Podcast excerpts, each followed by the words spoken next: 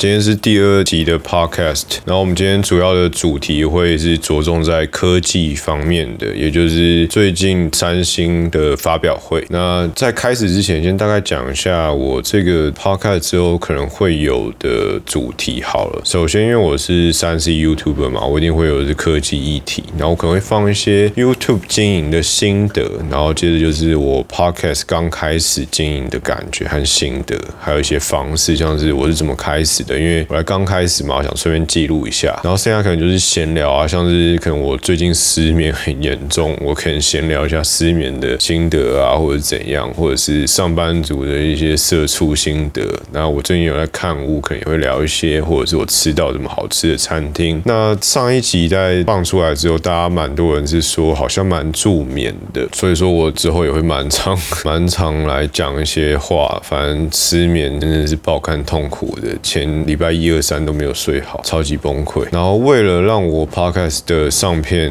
不是上片录制的频率高一点，我后来决定还是不上字幕，因为字幕还是有一定的成本在，然后也需要更多的时间。为了以防我的懒惰压制住我录制和剪辑的欲望，我决定还是不上字幕了。好，那我们就进入正题吧。三星的发表会，那 Samsung 在八月五号的时候正式推出了七款商品，包含了新一代的 Galaxy Note 二十、Note 二十 Ultra，然后新的平板 Galaxy Tab S 七跟 Tab S 七 Plus，以及他们新一代的智慧手表 Galaxy Watch 三，还有真无线蓝牙耳机 Buds Life，然后还有最新最招牌的折叠手机 Galaxy Z Fold Two。那他们今年主要的设计是同色，所以每一款商品都会有同色版本可以选择。哇，真的是很多产品，一口气又推出了七款。那我们先从大家最想知道也最想看我开箱的 Note 二十和 Note 二十 Ultra 来讲。那首先我在发表会上，我看到比较引人注目的是它在 S Pen 的强化吧。在之前的 S Pen 上一代的 Note 10的时候，它的反应延迟的时间是四十二毫秒。那到这一代 Note 二十 Ultra 是到九毫秒。那 Note 二十的话是维持在二十六毫秒。那它这个反应延迟如果越少的状况下，你就会越接近你真实书写的那种感。那此外，他们也增加了新的五种手势，就是 S Pen 手势，有点像是哈利波特的魔上手势那种感觉。这一代的时候，他们就更加 focus 在这上面。然后接着亮点的话，就是比较偏向一些硬体规格的更新，像它是 S 八六五 Plus 啊，然后它的荧幕比前一代亮了百分之二十 percent，这其实蛮厉害，因为前一代我记得就已经亮了不少。那因为它是 Note 20 Ultra，大家一定会拿来跟 S 20 Ultra 来做比较。那不比是还好，一比就发现它规格上是有一些呃退步的，像是它的前镜头是 S 20 Ultra 的前镜头是四千万画素，到 Note 20 Ultra 的话是到一千万画素而已。那望远镜头也从了四千八百万画素降到了一千两百万画素。那主相机的那个一百倍变焦，他们这次更是直接舍弃了不 Space Room 了，不想看外太空了，他们这次直接改成五十倍变焦。这点我觉得是还可以接受，因为其实说真的，我用 S 20 Ultra 到现在，我拿来用一百倍变焦的次数真的是屈指可数。就是在看一些像是那台是不是我叫的电车啊，或者是我想要看对面停车场的价格，或者是我想看一下有一些资讯的时候，我会把那个拿出来当做望远镜使用。以外，拍照其实可接受的变焦距离，我觉得大概坐落都是在十倍到二三十倍之间吧。其实顶多就是十倍了。那我真的很讨讨厌它四倍以内是用数位变焦这件事情，我到现在还是非常不爽。因为其实，在拍实物避开雾气这一点，我真的很常用两到三倍，但它用数位变焦，其实那照片根本就不能用。好，然后它这一次的话，S 20 Ultra 跟 Note 20 Ultra 的差别还有在它把景深镜头换成了镭射对焦，应该是想要弥补那个 S 20一开始推出的时候对焦速度过慢这件事情。我觉得这点是不错的。然后它的那个镜头好像又更加的凸起了，虽然说没有放那个一百倍变焦的望远镜头，但是它好像又更加的凸了。现在这感觉就有点像是你都考不及格了，三十分跟二十分其实差那十分，大家不会感觉到太多，因为毕竟就是它就是凸起嘛。现在已经很少看到厂商的手机做的是镜头是平的，那 反正人都可以适应。它那个苹果下那三眼怪之后，三星就发现，哎，反正大家买单嘛，那我也不管，我就让它直接凸起。反正我就是要效能最好。那现在就是越来越凸这样子。我 Note 系列在凸起，我觉得有一个很大的问题是，因为它是有笔的，它是有 S Pen 的，我觉得在书写上的感觉会比较不好。因为我之前在用的时候，我会觉得你可以平整的放在桌上，然后去做 S Pen 的运用是蛮重要的。但如果你现在整颗镜头都凸起的状况的话，其实不太 OK 啦，因为就会变你书写的时候，你的那个手机会有跷跷板的效应。但如果你现在又要加壳的话，去克服它是 OK，但是整只手机就变超级无敌厚。好，然后接着就是它的电池容量 S20 Ultra 原本是五千毫安时，到 Note 这一次的话是只有四千五百毫安时，下降了一些。但是它为了弥补这个电池下降，它这次的荧幕更新率就没办法让你锁在一百二十赫兹，它会做一个自动的调整，可能就是为了让续航力达到一样状况。然后再来就是闪电快充的瓦数从四十五瓦降到了二十五瓦，也是退步的。但是其实二十五瓦跟四十五瓦那时候实测的时候基本上差不了多少，我是觉得这还好。然后有一点真的蛮不爽，就是 Note 二十是不能插记忆卡的，就是 Ultra 可以，但是二十是不行的。所以说就是我不知道，我觉得二十好像真的有点阉割的有点严重，就是感觉会让你很像有 Light 的感觉。不过这就是他们今年推出的两款手机啦 n o t e 的手机。然后他们的价格是在八月十三号公布，Note 二十八 G 的 RAM 加二五六 GB 的内存是三万五千九百元，三万五千九百元哦。然后 Note 二十 Ultra 还有两个规格，都是十二 G 的机体。那内存的部分的话是二五六 G 跟五一二 G，二五六 G 的版本是四万三千九百元，那五一二的话是四万六千九百元。那这三款的定价，我觉得都蛮激进的啦。特别是体验过 S20 Ultra 之后，他们还是这样定价的话，我会觉得有一点危险。他们上市的日期会在八月二十八号上市。那首波的预购礼的话，是给到他们新款的耳机是 Galaxy Buds Live，还 OK 啦。预购礼的话，大家也是要记得去比较啊，因为我觉得他们的预购的活动其实有时候搞得蛮乱的。因为像我从 S10 就参加预购。到 S twenty 也是预购的，S ten 的预购最扯是它每一间旗舰店的体验馆的那预购方案不同，有些体验馆会偷塞一些东西给你，让你去他们那边买。所以说再加上他们本来在官方台湾三星那边的活动的时候，你就要很认真研究说啊有没有什么荧幕保险啊，在哪边买是有，哪边买是没有，然后再再加上你还要再研究各个体验馆个别会送什么，像是我记得四零的那边好像是会送什么行动店员吧，然后有些地方像微风那边是送礼券还是什么，反正每个地方都不太一样。那你还要去排队抢那个前几名、前一百名吧。那我记得 S10 最不爽的是，他那时候呃，我是在智慧馆上网买的，我那时候买两只吧，一只是四零的体验馆买的，一只是智慧馆买。那智慧馆买送的是双座充，那个好像还要抢前一百名吧。但是我那时候抢到前一百名之后，他出货的速度不是照你抢的名次去排取，它好像是随机的，反正就是我不是第一天拿到了。那我那时候很想急着要拍片，所以说不是很开心这样子。好，Note 二十是有铜金、绿色和灰色三种颜色可以选择。那 Note 二十 Ultra 是铜金、黑色跟白色。那只有五一二 GB 那版本会有金色的选择了。然后此外还有一点想提的就是它这个定价状况会有点尴尬的原因是它还会跟自己家的 S20 Ultra 撞到，因为其实 S20 Ultra 它现在在在二手市场或者是全新或九成九的机子，我觉得价格大概都是在两万八到三万之间可以买到，甚至现在不到三万就可以买到全新未拆封的。那在这种情况之下，你的规格没有往上拉多了 S Pen，除非你拍到体验或者是有什么东西特别诱人，那个人就离不开 S Pen 状况下，其实你会去选择 S Twenty Ultra 会是更实惠的选择啊，我觉得可能会更不错。好，那这个就是 Note 系列，那它是八月十七一开始。中午十二点开始开放预购啊！我想到这预购，我想到 S Twenty Ultra 遇到预购有一件很晒的事情，就是他们的那个网站在预购那一天爆掉。然后我记得那天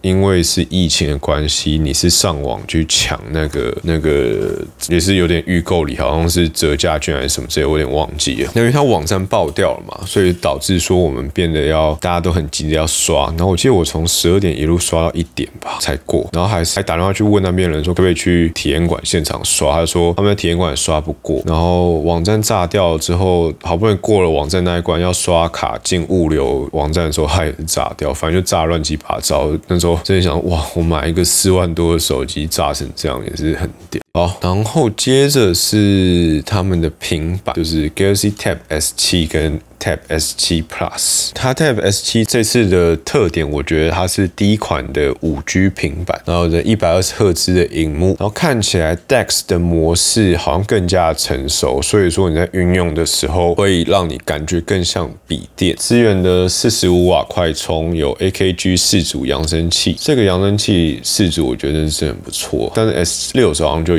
然后这次 S7 的触控笔规格好像是跟 Note 二十系列是一样的，所以说它在书写的体验上会更好。然后我们在发表会的时候也有特别说，他们跟 Windows 和 Xbox 未来会有更多的合作。不过目前这两款平板的售价位置，他们也还没有公布。但就我之前在开箱的经验，就是开箱 S 六的经验的时候，我是蛮喜欢它的做工的，因为蛮方正，然后做工的品质蛮好。不过那时候我在使用的时候，我就觉得它的软体的脚步要跟上。那过了一年之后，我不知道它这次 S 七的状况，就是在软体的资源上有没有变得比较。好，特别是在注音输入法的时候，因为我那时候键盘在使用注音输入的时候是有遇到了一些障碍，就是它好像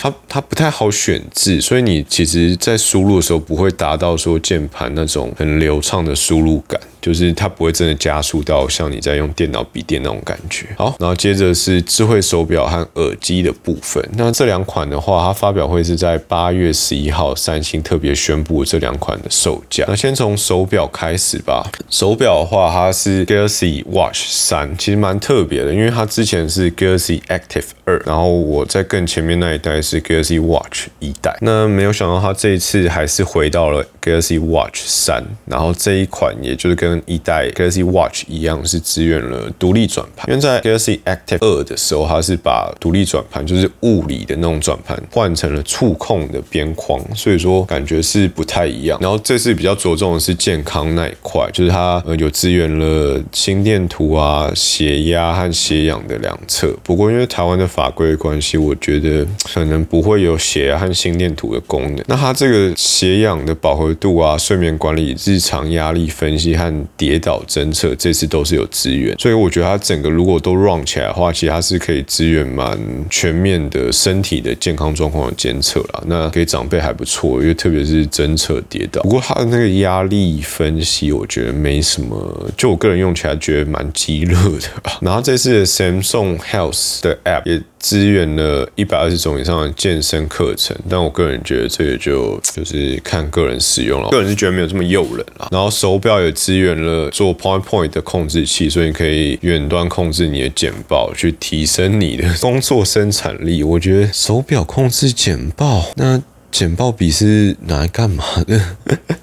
我不知道，我觉得这个蛮奇葩。其实像蛮多行动中都会支援手表控制相机啊，或者什么的。相机还可以理解，因为可能拍团体照，大家不想用定时。其实我我我其实还是没有很办法理解，因为我觉得定时真的很好用，然后也不会晃到。你按那个照片的话，你照片不就是照下去那一秒，不就是你在按那个手表或者是行动装置去遥控它的状况嘛？所以我觉得有点奇妙。好，然后接着就是售价和它 size，这是四十五 mm 的，是有新换黑、新换银，那建议售价是一万四千五百元。那四十一 mm 的只有新物金，是一万三千五百元。整体来讲的话，我觉得升级感主要。因为法规关系没有这么的大，但是如果你是没有用过实体表盘的话，我觉得还蛮有趣的。不过现在因为蛮多家的行动装置都价格都下降蛮多，所以如果不是很在意那个是中国品牌的话，我最近就是觉得 Realme 的牌子是还蛮不错，特别是它的价格是这个的将近十分之一不到。那如果没有用过行动装置，可以从那款先入手。那如果你真的觉得很就是要一整套三星像我之前那样子的话，这款是不会让你失望，因为它就是很。全面的支持，特别是那个转盘，我觉得做的非常好。但是那个一代就有了，不用到三代。然后在十月三十一号之前购买的话，它会送你无线闪充充电板，这个是售价是一万一千九充电，还 OK。因为我之前买的时候是没有送什么东西的，连表带都是自己额外在购买。好，然后最后的倒数第二个是 Galaxy Buds Live，这个蛮有趣的，这个就是之前在那个 Rumors 有外流出来仙豆造型的耳机，那那时候看到的时候就觉得哇，这个到底是要怎么戴？是真的吗？然后那时候其实我在看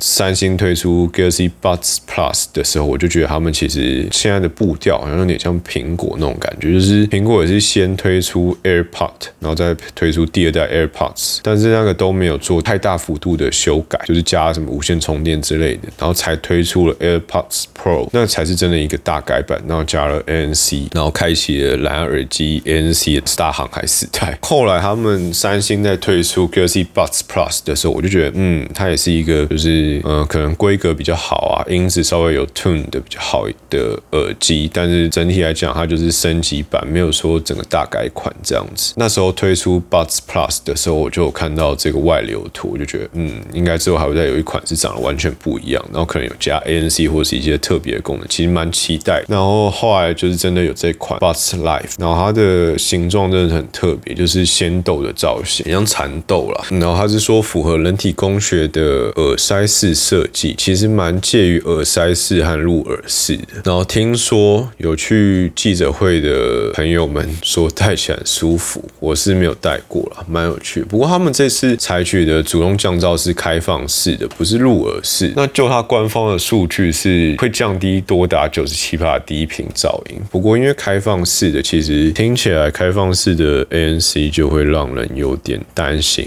不过这可能之后有机会听听看吧。然后一样是 AKG 的专业调音，然后十二 mm 的驱动单体，蛮大的。然后它是支援三麦克风，希望它的收音是好了一些。因为我后来试 Buds Plus 的时候，我觉得收音没有到这么好。目前最近收音让我蛮惊艳的是我十四号上的那一部片小鸟耳机，他们的收音做的真的不错，特别是我那时候没有这么期待的状况下，我觉得那落差蛮大的。然后这款 Bus Life 的防水等级只有到 IPX X 二哦哇，刚才讲 X 四，因为通常最烂就是 X 四，它是 X 二。然后我回头回去看了 Galaxy Buds Plus，它其实也是支援 IPX 二，就是蛮惊人的，竟然防水等级可以做到这么低。因为通常大家现在都会蛮讲究，可能要去健身的时候使用啊，或者什么的。所以说大家的防水等级都做的蛮高的，至少都要四吧。二真的是比较算是比较偏低的，所以汗水啊什么的，大家可能要小心一些。那续航力的话，他们这次单次使用是可以高达八个小时，搭配充电上来到二十一个小时。续航力的话，表现我觉得算中间吧，中间偏上。然后三十一号之前购买的话是送你透明保护壳，那这个保护壳的售价是五百九，嗯，搜索这个没有很诱人。好，然后手机和手表上市日期都是八月二十一号，所以说我觉得，嗯，我那时候之前 S Ten 的买法是我买手机，然后送预购金，我拿预购金去买手表，然后买手机的时候他就有送耳机，所以等于我买手机，然后手表折了一些，耳机他送的，所以基本上全套都有。然后我又抢到了前一百名的双座充，所以就是整套三星这样一起来，我只差平板没买吧。然后也是那一次机会，开了一大堆三星的产品，让三星知道我的存在。不过就是蛮可惜，后来就没有，就是过了一年合作完之后就没有下文，可能我也不知道发生什么事情，为什么是蛮难过的。还有这次 Note 20，我要想办法去找到机子来开，因为我对 Note 系列就是收手，不太喜欢用那支笔，因为我的字太丑，就是 murmur 一下。然后最后一款商品也是我最期待 Galaxy Z Fold 2。那这款商品它是在发表会的时候只有拿出来秀一下，基本上就是跟你炫耀说，哎，我有这款商品，折叠手机的第二代出了。这次的感觉跟上一次推出第一代的时候一样，是蛮诱人，虽然说我都没有开箱过，但是我后来是有自己去实实体店面去摸了一下。那 Z Fold Two 的话，它这次他们最主要的设计的话，还是走的是内折设计。不过它外面那个小的荧幕的尺寸，基本上它就直接增大到了六点二寸。所以说你你合起来状况下，你使用这款手机，基本上就有点像是一款完整的手机。然后再把整个手机打开的情况下，里面也不再是右上角缺一角，它这次也使用的是 Infinity O 的面面板，所以说你就会整个的升级感蛮重的。所以我还蛮。蛮蛮期待这一块的啦，那有机会的话，我真的蛮想开箱。那售价来讲的话，他们也没有公布，也没有公布规格。不过我可以这边来小小的猜一下售价。售价我猜，因为第一代 Fold 是在六万九千八百八十八吧，就七万啦。那这一代的话，Infinity O，然后外面的小荧幕尺寸从四点六到六点二，基本上我觉得应该坐落在八万。到九万之间，八万以内我就觉得是一个蛮诱人的价，但是八万到九万之间是一个合理的价位，啊过九万，其实过。八万八，我觉得就有点太贵啊，基本上都蛮贵。一个手机买到八八九万，真是蛮疯癫的。好了，那这就是这一次三星的发表会。整体来讲的话，我觉得如果你是 Note 系列的爱好者的话，Note 二十应该是会比 S Twenty 再更成熟一点。虽然说它的规格上是有点退步，不过我猜可能使用者体验上会好一些。然后剩下的亮点就是，我觉得手表和 Tab 都是一些规格上的更新了，没有看到太大量。再来的亮点就是耳机和 Fold 吧，特别是 Fold，